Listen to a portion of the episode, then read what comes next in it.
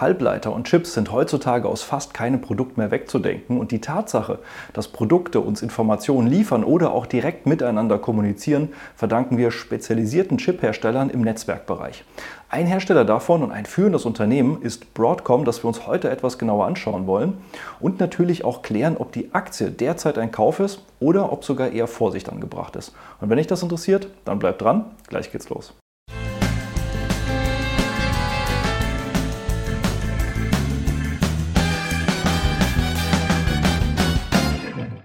Hallo und herzlich willkommen auf meinem Kanal. Mein Name ist Maximilian Gamperling und wir sprechen heute mal über die Aktie von Broadcom, einem eher unbekannten Unternehmen im Bereich Chip- und Halbleiterherstellung, vor allen Dingen spezialisiert auf den Netzwerktechnikbereich. Und da gibt es natürlich durchaus bekanntere Wettbewerber wie Qualcomm oder vor allen Dingen auch Nvidia. Und nichtsdestotrotz ist Broadcom eine durchaus interessante Alternative zu diesen Werten, aber dazu gleich mehr. Das Ganze basiert natürlich wie immer auf der Umfrage in der YouTube-Community. Da habt ihr eben bei den etwas bekannteren Unternehmen trotz allem noch für Broadcom gestimmt und da ist ja immer ein Wechsel zwischen unbekannten und bekannteren Aktien. Also stimme auch gerne beim nächsten Mal mit ab, von Samstags bis Dienstags, welche Aktie ich mir nächsten Freitag genau anschauen soll und schreib natürlich gerne in die Kommentare die Aktien, die du gerne in der Abstimmung künftig sehen möchtest. Genug der Vorrede, starten wir mal mit dem langfristigen Chart der Aktie und der geht tatsächlich zurück bis ins Jahr 2009. Damals ist das Unternehmen in der heutigen Form tatsächlich an die Börse gegangen. Zur Historie sage ich gleich noch ein bisschen mehr. Und tatsächlich ging es mit der Aktie hier langfristig wirklich sehr schön nach oben, was natürlich auch ein bisschen ja, wenig überraschend ist, denn nach der Finanzkrise ging es mit den meisten Aktien ja sehr gut nach oben. Aber wir sehen, dass es bei Broadcom wirklich schon sehr steil nach oben gegangen ist und das gucken wir uns gleich noch mal ein bisschen genauer an, wenn wir nämlich auf die letzten zehn Jahre schauen. 10 10.000 Euro vor zehn Jahren investiert, werden heute ungefähr 190.000 Euro zusätzliche Kursgewinne, also in Summe über 200.000, die man da jetzt mittlerweile hätte. Man hätte auch Dividenden kassiert von 15.800 Euro, macht eine Gesamtrendite von über 2.000 Prozent, aufs Jahr gerechnet ungefähr 36 Prozent pro Jahr an Rendite und sogar die persönliche Dividendenrendite wäre mit 36 Prozent heute sehr ordentlich, denn Broadcom gehört für einen Technologiehersteller auch tatsächlich zu den etwas besseren Dividendenzahlern, zumindest wenn man eben vor einigen Jahren eingestiegen ist, aber darüber sprechen wir gleich auch noch mal ein bisschen genauer. Wenn wir das Ganze mal vergleichen mit den gängigen Indizes, dann sehen wir hier auf der einen Seite eben äh, hier oben Broadcom dann haben wir hier unten den SP 500 und hier innerhalb des SP 500 die Technologieaktien, ähnlich zu dem, was wir auch aus dem Nasdaq 100 kennen, was sich ja ein bisschen besser entwickelt hätte. Aber wir sehen schon über die letzten zehn Jahre wäre Broadcom hier nochmal deutlich besser gelaufen. Und zuletzt gab es hier auch nochmal einen richtigen Schub nach oben, was sehr stark auch mit dem Thema künstlicher Intelligenz zusammenhängt. Aber darauf kommen wir auch gleich nochmal ein bisschen genauer zu sprechen, welche Rolle Broadcom da genau drin spielt. Wenn man sich das Ganze mal anschaut im Vergleich zu Wettbewerbern, dann sehen wir, wird natürlich auch Broadcom in den Schatten gestellt von der Entwicklung von Nvidia die letzten zehn Jahre, die ja an die 12.000 Prozent gemacht haben, je nachdem, wann man genau drauf schaut. Auch AMD war die letzten zehn Jahre ein bisschen stärker. Seit dem Börsengang 2009 wäre übrigens Broadcom hier stärker gewesen als AMD. Also es kommt so ein bisschen auf den Zeitraum an. Aber was auf jeden Fall hinter sich gelassen wird, sind andere Wettbewerber wie Texas Instruments, Qualcomm oder eben Intel. Hier ist Broadcom tatsächlich durch, durchaus stärker, wenn es auch nicht ganz mit Nvidia im Moment mithalten kann. Die Historie des Unternehmens ist durchaus sehr bewegt und wir sehen, dass er sich vor allen Dingen in zwei wesentliche Bereiche einteilt. Auf der einen Seite hier in diesem Bereich Semiconductors, also alles, was um das Thema Halbleiter zu tun hat. Und das andere ist hier Infrastructure Software. Also das sind die zwei großen Bereiche, in denen Broadcom heute aktiv ist. Auf der einen Seite Halbleiter, aber auf der anderen Seite eben Infrastruktur, Softwarelösungen, auf die wir auch gleich nochmal zu sprechen kommen. Ganz zurück geht die Historie tatsächlich hier auf Hewlett Packard 1961, äh, wurde ja Hewlett Packard damals gegründet. Und ganz so weit zurück geht tatsächlich die Historie von Broadcom, denn es gab dann mal die Ausgründung Avago Technologies im Jahr 2005. Ähm, bewegte Geschichte, damals eben ein äh, Unternehmen mit Sitz in äh, Singapur. Es gab dann auch nochmal eine Zwischenstation in Agilent. Auch Agilent Technologies war ja mal ein Teil von Hewlett Packard. Aus Agilent Technologies ist dann auch Avago hervorgegangen und eben unter anderem auch so Unternehmen wie Keysight. Also wirklich einige Firmen, die aus HP hervorgegangen sind und HP heute eigentlich nur noch ein Schatten seiner selbst, hätten sie vielleicht vielleicht die ein oder andere Firma behalten, stünden sie heute besser da. Aber man hat sich eben aufgespalten.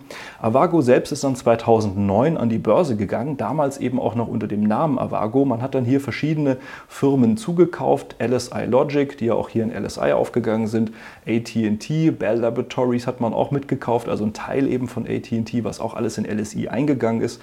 Das wurde 2014 zugekauft. Die eigentliche heutige Broadcom, die wurde 1991 gegründet und dann eben 2016 zugekauft. Und das hat man dann eben auch als Anlass genommen, eben das Unternehmen ja erstens mit Sitz in Amerika, dann eben auch in Kalifornien und eben an die amerikanische Börse unter dem Titel Broadcom zu bringen. Wenn man die amerikanischen Kürzel kennt, dann wundert man sich vielleicht, warum das Kürzel AVGO ist. Und das hängt nämlich genau hier mit der Historie zusammen, dass Avago früher mal unter einem anderen Kürzel an der Börse war. Also man hat sich eben hier 2016 auf den bekannteren Namen Broadcom geeinigt. Dann wurden hier auch in diesem gerade Softwarebereich die letzten Jahre sehr viel mehr Firmen dazu gekauft. 2017 Brocade, 2018 CA Technologies und etwas bekannter hier tatsächlich 2019 Symantec also ein Unternehmen hier im Bereich Cyber Security, also Sicherheitslösungen für Rechner, sowohl im geschäftlichen als auch im privaten Bereich. Auch das gehört mittlerweile zu Broadcom.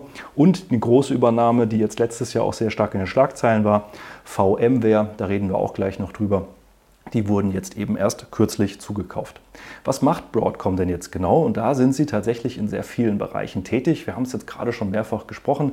Auf der einen Seite eben sehr stark dieser Netzwerk-Halbleiter-Bereich und auf der anderen Seite eben der Softwarebereich.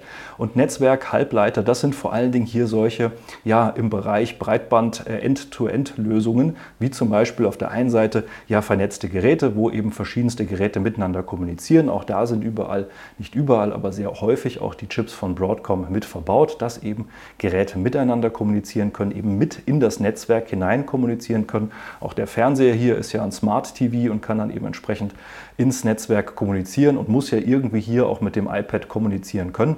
Und da braucht es eben diese Chips, die dann eben diese Geräte miteinander verbinden und das eben auch hier in Häusern eben mit Routern, mit Netzwerktechnik, alles was so dazugehört, Wi-Fi-Router, Gateways, äh, Satelliten, Kabelkommunikation, Kabelmodems und das Ganze geht dann eben auch hier bis zu den Service-Providern. Das heißt, wenn man sich dann eben anschließt, zum Beispiel über DSL oder Ethernet oder andere Lösungen, dann braucht es da eben auch die richtigen Chips, um miteinander zu kommunizieren und eben die richtige Hardware, um miteinander zu kommunizieren. Und da ist eben Broadcom einer der Lieferanten.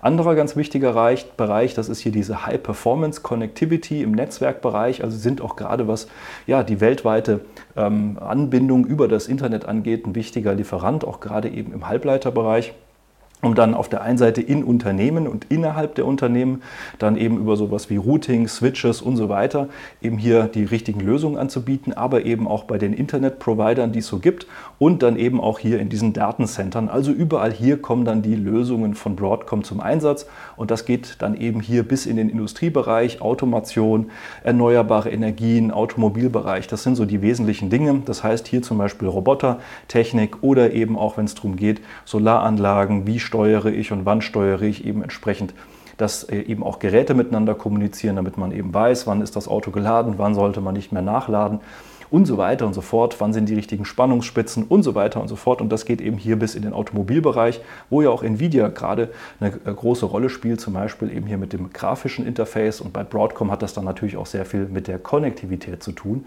eben dann zum Beispiel über das 4G, 5G-Netzwerk miteinander zu kommunizieren, Daten bereitzustellen dass Fahrzeuge untereinander kommunizieren, dass Handys mit Fahrzeugen kommunizieren und so weiter und so fort.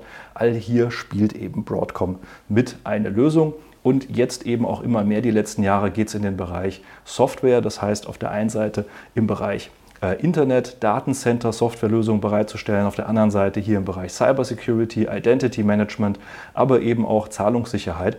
Das heißt, auch hier hat man sich nochmal weiterentwickelt und hat sich neben der reinen Halbleiter- und Netzwerktechnik nochmal mehr in die Software-Richtung weiterentwickelt. Gerade aber auch dieses Thema der vernetzten Technologien und eben auch der vernetzten Geräte ist ein Markt, der sehr stark wächst. Die letzten Jahre mit rund 23 Prozent pro Jahr. Es soll auf die nächsten Jahre auch noch mit 18 bis 16 Prozent pro Jahr wachsen. Dazu gehören dann eben hier solche Wireless-Netzwerke, 5G-Netze, äh, aber auch verkabelte Netze und so weiter. Also alles, was hier im Prinzip eben mit dem Internet of Things, also alles, was sozusagen miteinander vernetzt ist, zusammenhängt, wo ja auch gerade Broadcom dann eben eine wesentliche Rolle mitspielt. Übrigens die Top-Unternehmen hier in diesem Bereich und dabei geht es auch wirklich komplett um den Halbleiterbereich. Da spielt Broadcom unter den Top 7 auf jeden Fall mit. Äh, hier im zweiten Quartal 2023 mit relativ aktuellen Daten haben wir Intel nach wie vor vor Nvidia, vor Samsung. Dann Qualcomm und Broadcom teilen sich dann sozusagen mit rund 6, 7 Prozent dann eben die Plätze. Und dann gibt es hier eben auch noch äh, SK Hynix und AMD mit die bekanntesten Namen. Aber wir sehen, Broadcom spielt auch im gesamten Halbleiterbereich durchaus weltweit eine führende Rolle. Und gerade hier dieses Thema zwischen Qualcomm und Broadcom, das gab tatsächlich hier auch 2016 mal Gerüchte, dass, und da waren die Verteilungen noch ein bisschen anders, da war Qualcomm noch ein bisschen stärker als Broadcom. Das hat sich ja mittlerweile ähm, ja, ein bisschen anders verteilt und Nvidia ist dafür eben mit nach oben gekommen. Da gab es tatsächlich mal eine Diskussion darüber, dass Broadcom und Qualcomm miteinander fusionieren und äh, aufgekauft werden. Wie man ja gemerkt hat, beide Firmen gibt es noch separat. Das hat dann tatsächlich nie stattgefunden. Aber man sieht, dass es da auch immer wieder ja, Verbindungen gibt und auch Möglichkeiten und äh, auch große Übernahmen tatsächlich möglich sind. Jetzt habe ich gerade auch das Thema der Halbleiter bzw. der künstliche Intelligenz angesprochen und wir haben es auch schon so ein bisschen im Chart gesehen, dass da so eine ähnliche Entwicklung ist, wie wir zum Beispiel auch bei Nvidia gesehen haben und bei anderen Aktien, die durch diese künstliche Intelligenz-Thematik aus 2023, die da ja nochmal richtig Fahrt bekommen hat, dass da ja auch einige Aktien so richtig Fahrt bekommen haben, unter anderem eben auch Broadcom. Und warum ist da Broadcom tatsächlich auch führend mit dabei, wenn es doch vor allen Dingen um Netzwerklösungen geht? Und das hängt tatsächlich damit zusammen, dass auch Broadcom hier einige Chips entwickelt hat, die auf künstliche Intelligenz ausgelegt und ausgerichtet sind.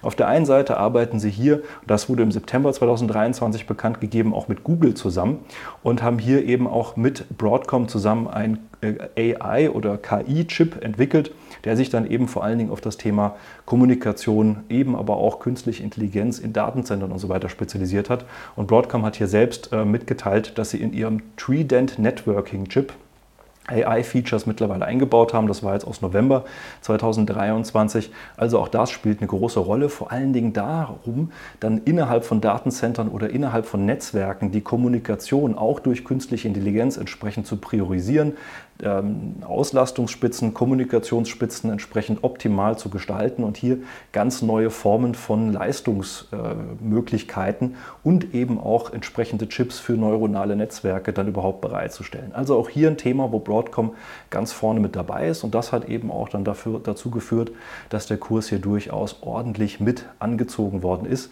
genauso wie eben bei anderen Aktien in dem Bereich auch. Die Eigentümerstruktur von Broadcom ist ebenfalls interessant, nicht so sehr hier bei den institutionellen Investoren, die mit 74 Prozent den Großteil bilden. Hier sind es eher so die klassischen Investoren wie Vanguard Group, Capital World, Capital International, BlackRock, Capital Research, State Street. Also hier nicht wirklich viel Überraschendes. Interessant ist dann, wenn man hier mal in die strategischen Investoren hineingeht, dann sehen wir, dass hier Henry Samueli immer noch mit 1,9 Prozent investiert ist. 5,3 Milliarden ist das Ganze wert. Und der CEO hier, Hock Tan, der ist nur mit 0,04 Prozent, sind auch 235 Millionen. Aber das ist nicht das Entscheidende, sondern eben hier Henry Samueli. Auf den kommen wir gleich zu sprechen. Erst noch mal kurz zum CEO. Er ist hier Hock Tan seit März 2006 CEO des Konzerns und wie man anhand vom Datum auch unschwer erkennen kann, ist er natürlich damals schon mit Avago sozusagen an die Börse gegangen und hat hier ganz wesentlich an der Entwicklung, am Zukauf von Broadcom, an der Neuentwicklung des Konzerns eben mitgewirkt und an den vielen Übernahmen, die es gegeben hat. Aber auch der ursprüngliche Gründer, einer der Mitgründer von Broadcom, ist noch eben mit im Boot und das ist ihr eben Henry Samueli. Er hat eben hier Broadcom damals mit gegründet, eben zusammen mit Henry Nicholas im Jahr 1991. Und ja, er hat äh, auch mehrere Milliarden, haben wir gerade schon gesehen, ist ein großer Philanthrop und äh, hat mit seiner Frau hier zusammen die Anaheim Ducks gekauft äh, im Jahr 2005 und hat damit auch schon wieder Geld verdient. Also äh, auch um den muss man sich keine Sorgen machen, auch wenn er jetzt aus dem Konzern zum gewissen Grade herausgegangen ist. Apropos Konzern, gehen wir mal in die Geschäftszahlen des Unternehmens hinein und fangen wir mal mit der Umsatzentwicklung an. Und da sehen wir schon, wie über die Jahre hinweg der Umsatz auf der einen Seite durch die Zukäufe, aber eben auch durch die Entwicklung des Unternehmens an sich sehr stark gestiegen ist. Wir haben mittlerweile einen Umsatz von knapp 36 Milliarden, eine Bruttomarge von 65 Prozent, eine operative Marge von 46 Prozent, netto von 39, also sehr ordentliche Margen und vor allen Dingen, die sind die letzten Jahre eher tendenziell gestiegen, also auch von der Warte soweit alles gut. Wer sich wundert, warum hier 2027 die Prognosen so einen Knick nach unten bekommen, Ganz ehrlich, ich konnte es tatsächlich auch nicht äh, nachvollziehen. Man hat aber auch gesehen, dass es nicht viele äh, Analysten gibt, die da für diesen Zeitraum überhaupt irgendwelche Analysen machen. Also ich vermute mal, das ist vor allen Dingen ein Datenfehler, weil beim Gewinn sehen wir das Ganze dann tatsächlich schon wieder nicht mehr. Also da kann es durchaus auch mal sein, gerade wenn man sich solche Grafiken betrachtet, dass man da eben dann auch mal erforschen muss und auch mal eruieren muss, woher kommen denn solche Knicke oder woher kommen denn vielleicht solche äh, Spitzen mal her. Ich habe aber keinen wirklichen Grund gefunden, wie zum Beispiel eine Abspaltung oder irgendetwas anderes, was das sinnvoll herleitet, sondern das kann auch manchmal tatsächlich einfach ein Datenfehler sein, denn diese Analystenprognosen, die sind manchmal auch einfach veraltet oder sind eben nicht rechtzeitig aktualisiert, passen nicht mehr zu der tatsächlichen Unternehmensentwicklung, fließen aber noch in Durchschnittswerte ein, so wie wir das hier sehen. Und dementsprechend ist das dann eben auch mal etwas mit Fragezeichen zu versehen. Aber ansonsten habe ich hier bei Broadcom keinen wirklichen Grund gefunden, warum 2027 der Umsatz wegknicken soll. Und das sehen wir dann auch gleich beim Gewinn. Der Umsatz kommt vor allen Dingen eben hier aus dem Halbleiterbereich. Das macht rund 79 Prozent der Umsätze aus. Und hier dieser Softwarebereich macht 21 Prozent der Umsätze aus. Wir sehen, beide Bereiche wachsen, aber vor allen Dingen der Halbleiterbereich. Das ist wirklich das Zugpferd. Erstens nimmt es immer mehr Anteil vom Umsatz ein, auf der anderen Seite wächst es auch sehr viel stärker. Also trotz der Zukäufe im Softwarebereich ist der Halbleiterbereich hier für Broadcom das absolut relevante Zugpferd. Wenn wir mal auf die Umsatzverteilung angehen äh, pro Land, dann sehen wir, der Großteil des Umsatzes kommt aus China mit rund 32 Prozent. Auch das irgendwo nachvollziehbar, denn die meiste Elektronik kommt ja auch aus China und wird dort eben produziert. Und dann macht es auch Sinn, dass hier tatsächlich dann eben auch der größte Markt ist, gefolgt dann eben von der restlichen Asien-Pazifik-Region. Dann kommen erst mit 19 bis 20 Prozent die Vereinigten Staaten, dann Singapur mit 12,5 Prozent und dann erst eben der Rest mit Europa. Wenn wir jetzt hier mal in die Gewinn- und Cashflow-Entwicklung gehen, dann sehen wir eigentlich auch sehr schön, wie langfristig der Gewinn anzieht. Wir sehen immer mal wieder beim bilanzierten Gewinn solche Ausfälle nach unten oder starken Schwankungen, was auch durchaus mit den immer wieder vorhandenen Übernahmen zusammenhängt, die dann den bilanzierten Gewinn entsprechend beeinflussen. Der bereinigte Gewinn und den Cashflow sehen wir, der ist sehr viel stabiler und steigt auch sehr viel stabiler. Und hier sehen wir zum Beispiel auch, dass es gar keine Prognose beim Gewinn gibt bis 2027. Das heißt, da gibt es wahrscheinlich einen Analyst, der für 2027 einen Umsatz prognostiziert hat, aber keinen Gewinn. Und dann kommt eben hier so ein bisschen dieser Datenfehler beim Umsatz zustande. Die Dividende sehen wir auch, wird schön gesteigert. Da gehen wir aber gleich auch noch mal ein bisschen genauer drauf ein. Kann man sich auch locker leisten. Also insofern von der Warte her kein Problem. Und wir sehen auch, wenn man mal 2023 mit 2022 vergleicht, dass hier schon gar keine Inflationsentwicklungen mehr allzu stark auftreten. Die Material- und Lohnkosten konnten sogar um knappes Prozent gesenkt werden werden. Das heißt auch hier äh, jetzt nach der Inflation 2022, 2023 trotz noch einer anhaltenden Inflation für Broadcom kein ernstzunehmendes richtiges Problem.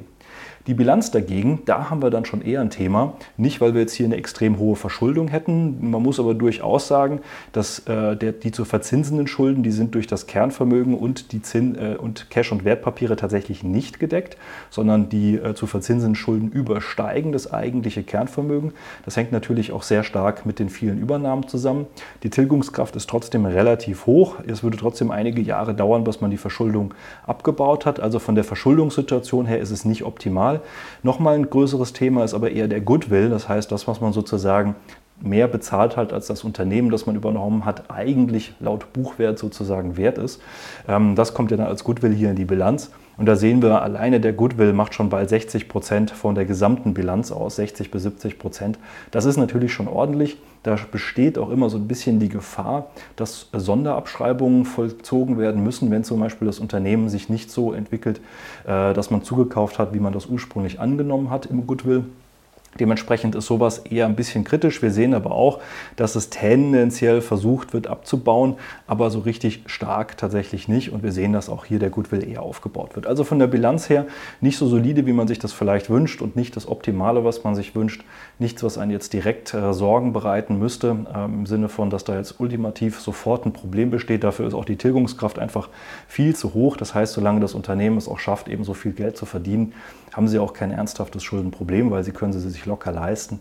Aber wirklich picobello sauber ist die Bilanz leider nicht und das muss man einfach ehrlicherweise sagen.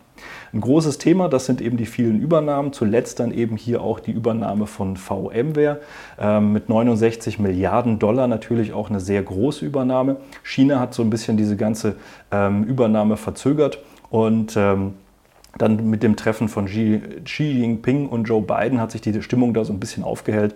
Dann wurde eben auch die Übernahme hier ähm, ja, genehmigt und damit konnte jetzt eben äh, Broadcom VMware hier übernehmen. Und Broadcom hat dann auch direkt mal allen VM-Partnern äh, gekündigt und hat die Verträge neu verhandelt. Also auch da dürften tatsächlich vielleicht bessere Margen zustande kommen. Aber wenn man da jetzt Vertragspartner ist von VMware, ist das vielleicht nicht so berauschend. Äh, aber sie haben da zumindest mal einen strikten Plan, den sie verfolgen. Warum haben sie VMware übernommen? Den meisten Privatanwender dürfte VMware vielleicht vor allen Dingen durch diese Softwarelösung bekannt sein, wenn man zum Beispiel einen Mac benutzt und dann eben gleichzeitig auf einem Mac-Rechner auch Windows laufen lassen möchte. Also eben hier so diese virtuelle Umgebung zu schaffen. Das ist so etwas Klassisches, was VMware macht, aber äh, sie bieten eben hier noch viele andere Lösungen, wie zum Beispiel eben hier Netzwerklösungen für Rechnerzentren oder in Clouds oder eben Telefonkonferenzlösungen, äh, Cloud-Infrastruktur. Das heißt, sie sind halt einfach äh, noch breiter aufgestellt, wenn es eben hier um Infrastruktursoftware angeht und äh, haben da eben auch sehr viele Unternehmenskunden, mit denen sie zusammenarbeiten. Und wenn man dann natürlich das direkt auf die Broadcom-Produkte besser abstimmen kann, umso besser und dann natürlich auch sehr viele Kunden in dem Bereich hat, dann ist das für Broadcom ein interessanter zusätzlicher Zukauf. Wie sich das dann wirklich bezahlt macht, das wird dann die Zeit erst zeigen können.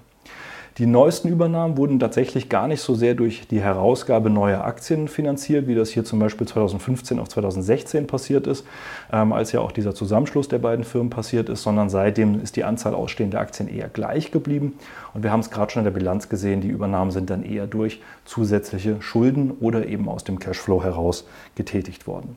Wenn wir jetzt mal in die ersten Kennzahlen hineingehen, dann sehen wir hier eben ein bilanziertes KGV im Moment von 32, 33, ein bereinigtes von ungefähr 26, ein Kursumsatzverhältnis von knapp 12. Das heißt, man muss im Moment tatsächlich den zwölffachen Umsatz bezahlen, wenn man, die, wenn man das Unternehmen kaufen will, oder den 26-fachen äh, Gewinn. Und wenn man das mal vergleicht eben mit anderen Unternehmen hier im Halbleiterbereich, dann sehen wir eben Broadcom 26, Nvidia sind wir im Moment sogar bei 57, AMD sind wir auch bei 57, Texas Instruments mit 21 und dann haben wir eben hier Qualcomm als ja auch einer der größeren Wettbewerber dann direkt zu Broadcom hier mit 17 durchaus nochmal niedriger. Was wir auch sehen können, ist bei ähm, Broadcom und wenn wir da mal zurückgehen, der Schnitt des bilanzierten KGVs, der liegt sogar bei 35. Also wir sind beim bilanzierten KGV im Moment sogar unter dem Schnitt der letzten zehn Jahre.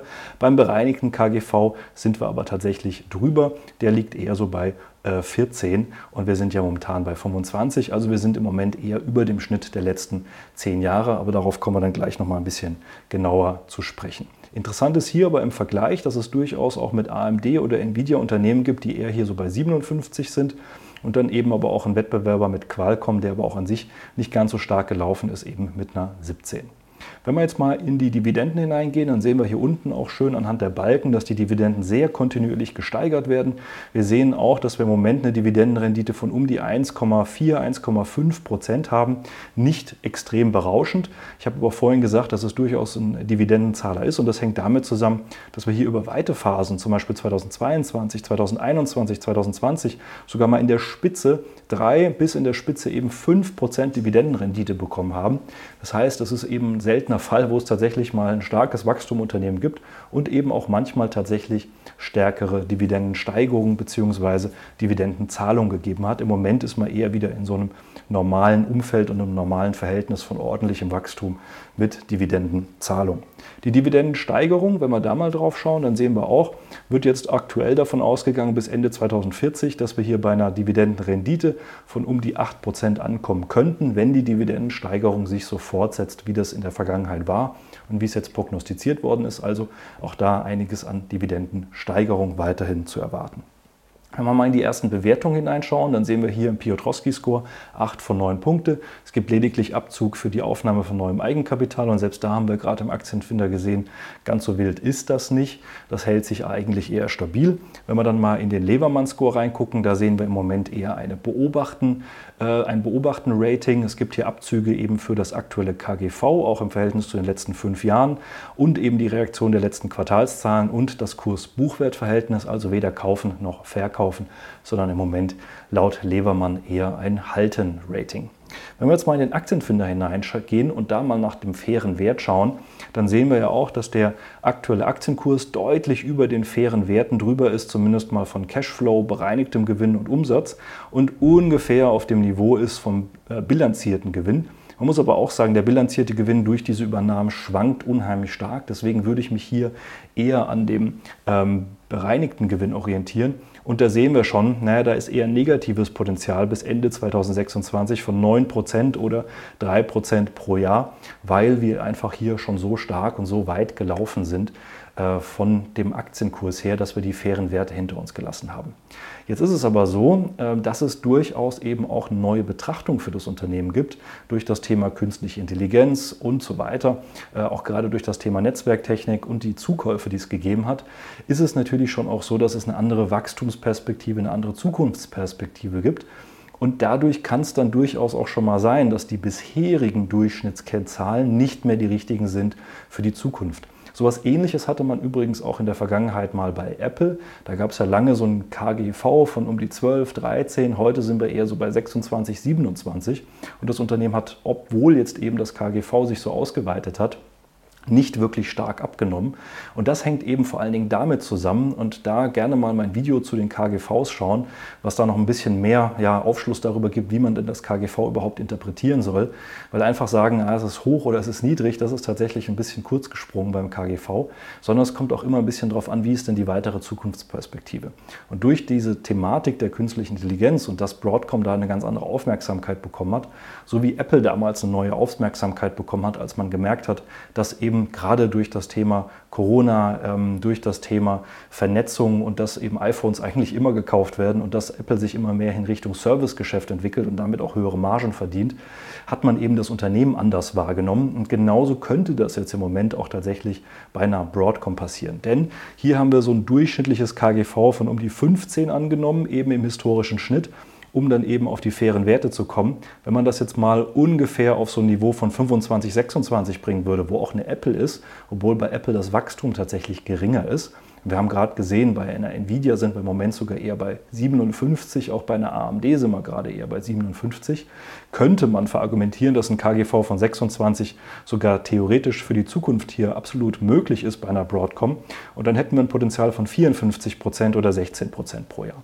Das ist natürlich etwas, da muss man sehr, sehr aufpassen mit. Und was man dabei schon merkt, wenn man solche Sprünge machen muss, um die Bewertung überhaupt irgendwie sinnvoll für die Zukunft darstellen zu können, dann ist man auf jeden Fall nicht günstig bewertet bewertet im Moment. Das kann man, glaube ich, schon mal so festhalten. Wenn überhaupt, dann sind wir in einem interessanten Umfeld auch noch für die Zukunft. Das bedingt aber, dass das Wachstum von Broadcom und eben auch das Thema durch die künstliche Intelligenz sich wirklich in den Unternehmenszahlen widerspiegelt und nicht nur irgendein Hype ist. Also sowas kann man mal als Gedankenspiel durchaus machen und ich will damit eben auch sagen, dass man nur dadurch, dass jetzt hier im Aktienfinder der faire Wert mal überschritten worden ist, das nicht zwingend heißt, dass die Aktie jetzt in sich zusammenfallen muss, sondern manchmal kann es einfach sein, dass durch die dann angepassten Erwartungen der Analysten und dass eben auch der äh, Gewinn erst nachträglich sozusagen mitzieht, war ja bei Nvidia ursprünglich mal nicht anders. Auch die waren überbewertet und sind trotzdem einfach weiter gestiegen, äh, dass das hier so ein ähnlicher Fall ist. Das muss ich jetzt aber erstmal noch beweisen. Im Moment würde ich das noch nicht irgendwie als gesichert betrachten, sondern würde im Moment aus der Warte hier sehen, ja, eher auf jeden Fall nicht günstig, im besten Falle fair bewertet, bis eher ein bisschen teuer, einfach dadurch, dass es stark gestiegen ist oder beziehungsweise etwas überbewertet. Aber einfach auch mal hier eine andere Sicht auf die ganze Thematik, damit man mal sieht, äh, wie sich solche Dinge auch für die Zukunft verschieben können und was das KGV entsprechend mit beeinflusst. Aufschlussreich dabei kann natürlich auch die Chartanalyse sein und dementsprechend gucken wir uns die mal an und schauen uns hier mal langfristig an, wie dieser Chart sich entwickelt hat. Und was wir sehen können, ist, dass es hier langfristig so einen Trend gibt, der hier im Prinzip seit dem Börsengang 2009, 2010 dann hier immer mal wieder Berührung hatte. Selbst Corona, der Crash, ging genau bis zu dieser Aufwärtstrendlinie runter. Wir sehen aber, dass wir uns mittlerweile durchaus weit davon entfernt haben. Und das kann durchaus mal passieren, wenn ein Unternehmen das Wachstum beschleunigt, dass sich dann eben auch neue Trends ergeben. Und dementsprechend könnte man mal, wenn man mal auch Corona als Anomalie abschneidet, sagen, wir befinden uns eher vielleicht hier in so einem Aufwärtstrend ähm, der dann ein bisschen enger ist und der eigentlich nur durch Corona unterschritten worden ist. Aber selbst hier wären wir im Moment eher im oberen Bereich angekommen. Und auch das passt eigentlich in das vorherige Bild. aus der historischen Sicht, aus der bisherigen Entwicklung heraus ist Broadcom im Moment einfach ein bisschen zu weit gelaufen.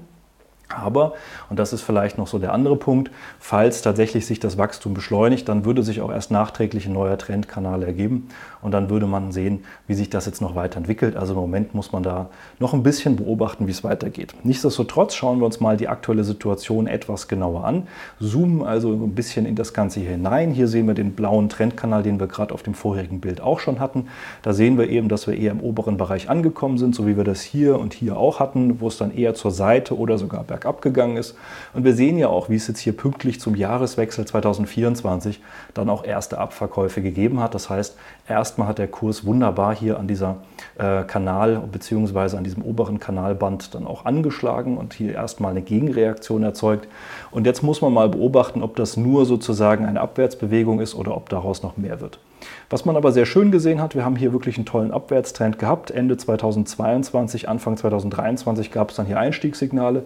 Wir haben das übrigens auch genutzt und da gehe ich jetzt mal gleich ein bisschen vorweg, um in unserem Community Depot, das ist ein Depot, äh, was ich zusammen, also ein echtes Depot von mir, was ich zusammen mit der Community bei mir in meinem Coaching aufgebaut habe. Da haben wir uns dann damals eben auch entschieden, Broadcom reinzukaufen und da gab es dann hier eben ein Einstiegssignal, da haben wir hier gekauft, äh, sind damit jetzt äh, deutlich über 100 Prozent im Plus, also einen sehr schönen Lauf gehabt. Wir haben da damals ja hier auch diesen Widerstandsbereich überwunden, hatten hier dann so eine nachdem es ja schon durchaus sehr starke Anstiege gibt, eine schöne Seitwärtsbewegung gehabt. Auch hier war es wahrscheinlich, dass dieser Hype eben durchaus länger läuft, als man denkt. Ich habe dazu ja auch mal ein Video gemacht, wo ich über Nvidia gesprochen habe. Auch da hatte ich ja schon mal drüber gesprochen, dass Hypes durchaus länger laufen können, als man denkt. Und das hat sich ja dann tatsächlich jetzt hier erstmal vollzogen. Und dann ist jetzt natürlich auch die weitere Frage, wie es hier weitergeht. In den meisten Fällen, wo wir hier so einen starken Anstieg sehen, gibt es dann erstmal Gewinnmitnahmen und dann läuft das Ganze tatsächlich rein aus charttechnischer Sicht sogar erstmal noch weiter nach oben. Insofern wäre ich für Broadcom erstmal grundsätzlich noch weiter positiv gestimmt, würde jetzt aber im Moment erstmal noch abwarten, was diese ja, ähm, Jahreswechselkorrektur, nachdem das letzte Jahr ja bereits sehr stark gelaufen ist, was diese Jahreswechselkorrektur im Januar, Februar vielleicht so für Broadcom bringt. Bin aber tendenziell eher positiv gestimmt, dass das sogar sich eher hier nochmal weiter nach oben ziehen kann, bevor irgendwann wahrscheinlich doch nochmal so ein größerer Rücksetzer wieder kommen wird, wie wir das 2022 hatten. Aber ob das jetzt bereits dieses Jahr passiert oder vielleicht nächstes oder übernächstes Jahr, das werden wir dann wirklich weiter beobachten müssen. Da mache ich dann gerne mal ein Update dazu, wenn ihr das möchtet. Schreibt mir das gerne mal hier unten rein, wenn ihr auch möchtet, dass ich Broadcom da regelmäßige Updates mit versehe. Ich selbst bin ja, wie gesagt, eben entsprechend in der Aktie investiert. Äh, zeige ich auch gern hier nochmal. Und äh, dementsprechend habe ich dann natürlich auch ein eigenes Interesse daran und bin aber auch sehr zufrieden mit der weiteren Entwicklung bzw. mit der bisherigen Entwicklung und positiv gestimmt, was die weitere Entwicklung angeht. Wenn dich das soweit interessiert und du sagst, du möchtest gerne auch verstehen, wie dieser Wert dann eben ins Community Depot gekommen ist und wie man eben solche Aktien analysiert und wie man auch eben äh, solche verschiedenen Szenarien für die Bewertung mal betrachten kann, um einen besseren Gesamtblick auf ein Unternehmen zu bekommen und auch die verschiedenen Aspekte zu verstehen, die dazu gehören, so ein Unternehmen zu betrachten, aber auch zu bewerten, dann melde dich gerne mal für ein kostenloses Strategiegespräch. Dann schauen wir uns an, wo du stehst, was deine Ziele sind, welche Unternehmen du hast und natürlich auch, ob und wie wir dir dabei weiterhelfen können, da deine Ziele dann auch entsprechend zu erreichen. Ansonsten hoffe ich, das Video hat dir schon geholfen und dir den einen oder anderen Einblick zu Broadcom gebracht. Falls ja, hinterlass mir gerne einen Daumen nach oben, abonniere den Kanal, falls noch nicht geschehen und dann freue ich mich, wenn wir uns im nächsten Video wiedersehen. Bis dahin, mach's gut und weiterhin viel Erfolg im neuen Jahr.